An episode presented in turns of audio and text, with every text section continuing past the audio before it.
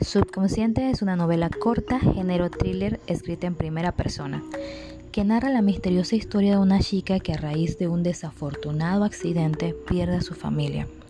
Y es cuando empieza a cobrar fuerzas las apariciones, visitas y sueños de esos entes que la han asediado desde pequeña. El ambiente se desarrolla en su mayor parte dentro del hospital donde fue internada, luego de ser encontrada por un lugareño y llevada muy mal herida y con múltiples fracturas en el cuerpo. Allí conoce al Dr. O'Neill, quien se convierte en un personaje muy importante en esta historia. ¿Quieres saber más? Léela y descubre lo que ella puede ver y hasta dónde puede llegar. Visita mi perfil en Wattpad Flomar 2018.